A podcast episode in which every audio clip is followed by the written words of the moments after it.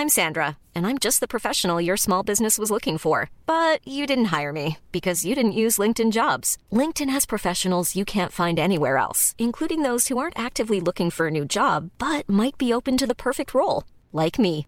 In a given month, over 70% of LinkedIn users don't visit other leading job sites. So if you're not looking on LinkedIn, you'll miss out on great candidates like Sandra. Start hiring professionals like a professional. Post your free job on linkedin.com/people today.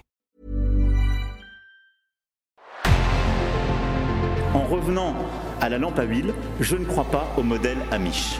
But there is one more thing. Don't try to be too smart. Pay taxes when, when you have to pay taxes. Je ne peux pas répondre à, à votre question, Monsieur le Président, parce que je n'ai pas de monde connecté. And that was a big mistake, and I'm sorry. Welcome to the Cybertruck Unveil. Voilà, je suis localisé en Allemagne. Signaux faibles, le podcast de siècle digital qui décode l'actualité du numérique. Bonjour à toutes et à tous, nous sommes le vendredi 2 juin 2023. C'est parti pour 4 nouvelles actualités que voici.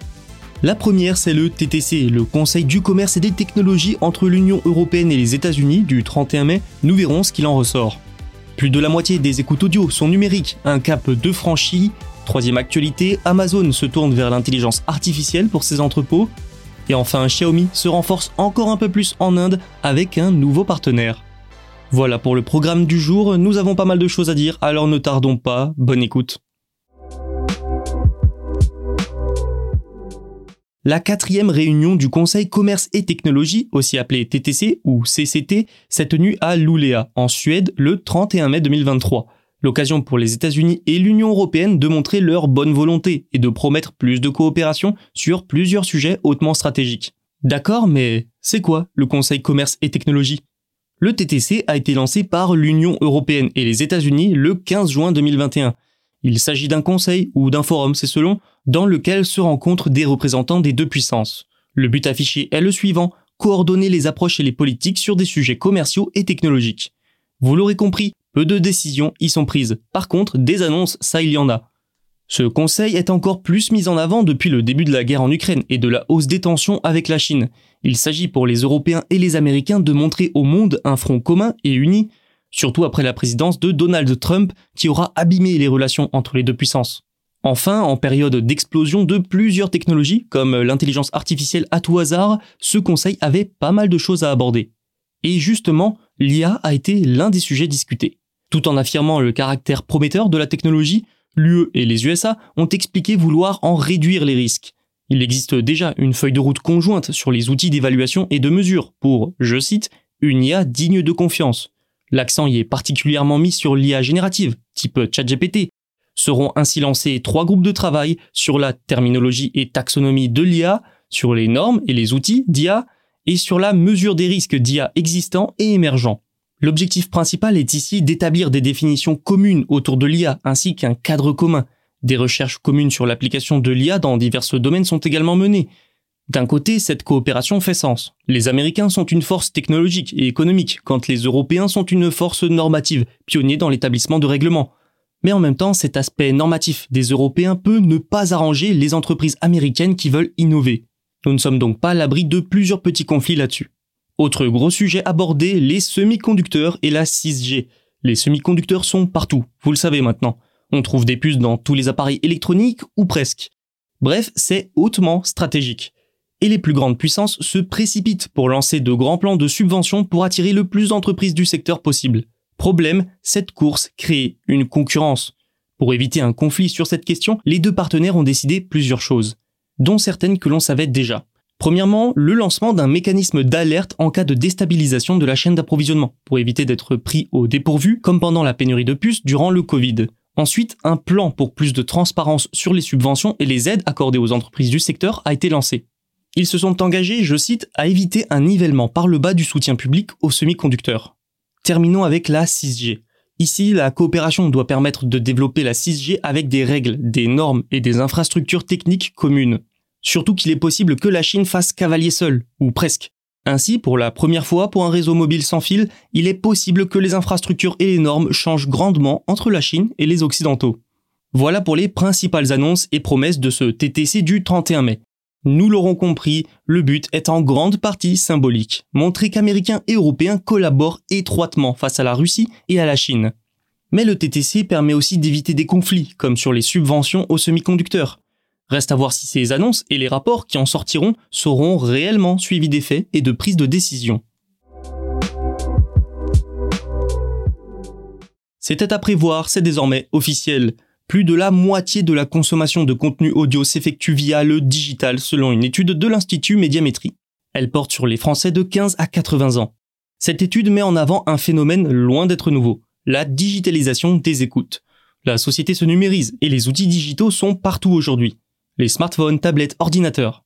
Et tout cela accentue la présence de l'audio dans le quotidien des Français. Sans surprise, cette numérisation est portée par le streaming musical, chaque mois, ce sont 35 millions de Français, soit 69% des 15-80 ans, qui en consomment.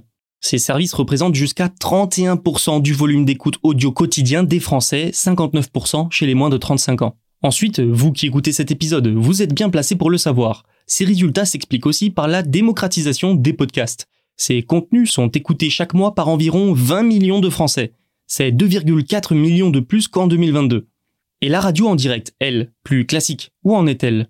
Écoutée depuis un poste radio ou un smartphone, la radio résiste. Il s'agit toujours de la consommation audio majoritaire avec 52% des écoutes. Alors attention, ces audiences baissent néanmoins. Médiamétrie a dénombré 39,7 millions d'auditeurs par jour entre janvier et mars 2023 contre 40,2 millions l'an passé. Ces chiffres ne sont pas vraiment surprenants. Comme nous l'avons vu, les contenus en streaming progressent d'année en année. Ce qui est sûr, c'est que les radios doivent plus que jamais accélérer leur transition numérique. Alors oui, la radio depuis un poste traditionnel a de moins en moins la côte, mais le numérique semble plus que jamais être l'avenir de l'audio porté par le streaming. Amazon accélère sur l'intelligence artificielle. Le géant américain va déployer de l'IA dans une douzaine de ses plus grands entrepôts. Objectif, vérifier si les articles sont endommagés avant que les commandes ne soient expédiées aux clients. Cette technologie doit, selon la société, réduire le nombre d'articles endommagés envoyés et donc accélérer d'autres parties de la chaîne de production, comme l'emballage. Mais cette annonce est surtout une preuve de plus que ces entrepôts sont chaque année de plus en plus automatisés. Actuellement, ce sont les employés eux-mêmes qui vérifient si les marchandises sont abîmées lorsqu'ils les emballent et les rangent. Dans le même temps, ils doivent respecter la cadence et les objectifs fixés par l'entreprise sur le nombre de commandes qu'ils traitent par heure. Des objectifs qui peuvent pousser les salariés à rater quelques signes d'usure ou de défaut sur certaines commandes. Amazon estime tout de même que moins d'un article sur mille est endommagé. Cette innovation doit donc permettre d'accélérer les flux de travail et donc l'efficacité des employés. Pour Amazon, l'automatisation, c'est aussi un moyen de répondre à la difficulté à recruter. Sans oublier que si l'efficacité est améliorée, peut-être que moins de colis endommagés seront envoyés. Ce qui forcément améliore l'expérience client.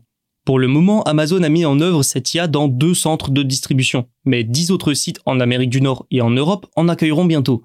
Selon la société, l'IA serait trois fois plus efficace pour identifier les dommages qu'un employé. L'avenir nous dira si c'est effectivement bien plus efficace qu'un humain, mais ce genre d'innovation devrait de toute façon se multiplier.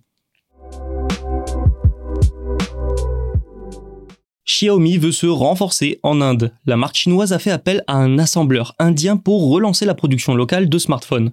Pendant 5 ans, Xiaomi dominait le marché indien des smartphones, et de loin. Mais la situation a changé depuis quelques mois. D'autres marques, comme Apple, se renforcent tandis que Xiaomi trébuche. Les exportations de smartphones de la marque vers l'Inde ont chuté de 41% lors du premier trimestre 2023. Un résultat catastrophique tout simplement qui place la société en quatrième place du marché dans le pays. Dans le même temps, le gouvernement indien, lui, pousse les fabricants d'appareils électroniques à se construire des chaînes d'approvisionnement locales. C'est donc pour se relancer et pour répondre aux demandes du pouvoir que Xiaomi a choisi un nouveau partenaire local. Ce partenaire, c'est Dixon Technologies India.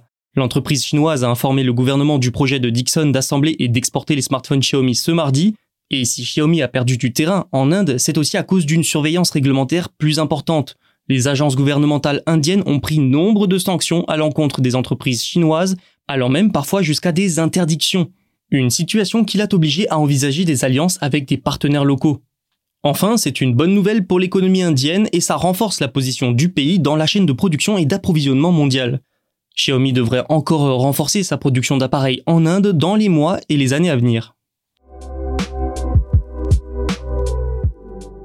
C'est la fin de cet épisode, vous pouvez vous abonner pour ne rien manquer, tous les podcasts de Siècle Digital sont disponibles sur siècledigital.fr et les plateformes de streaming. À lundi.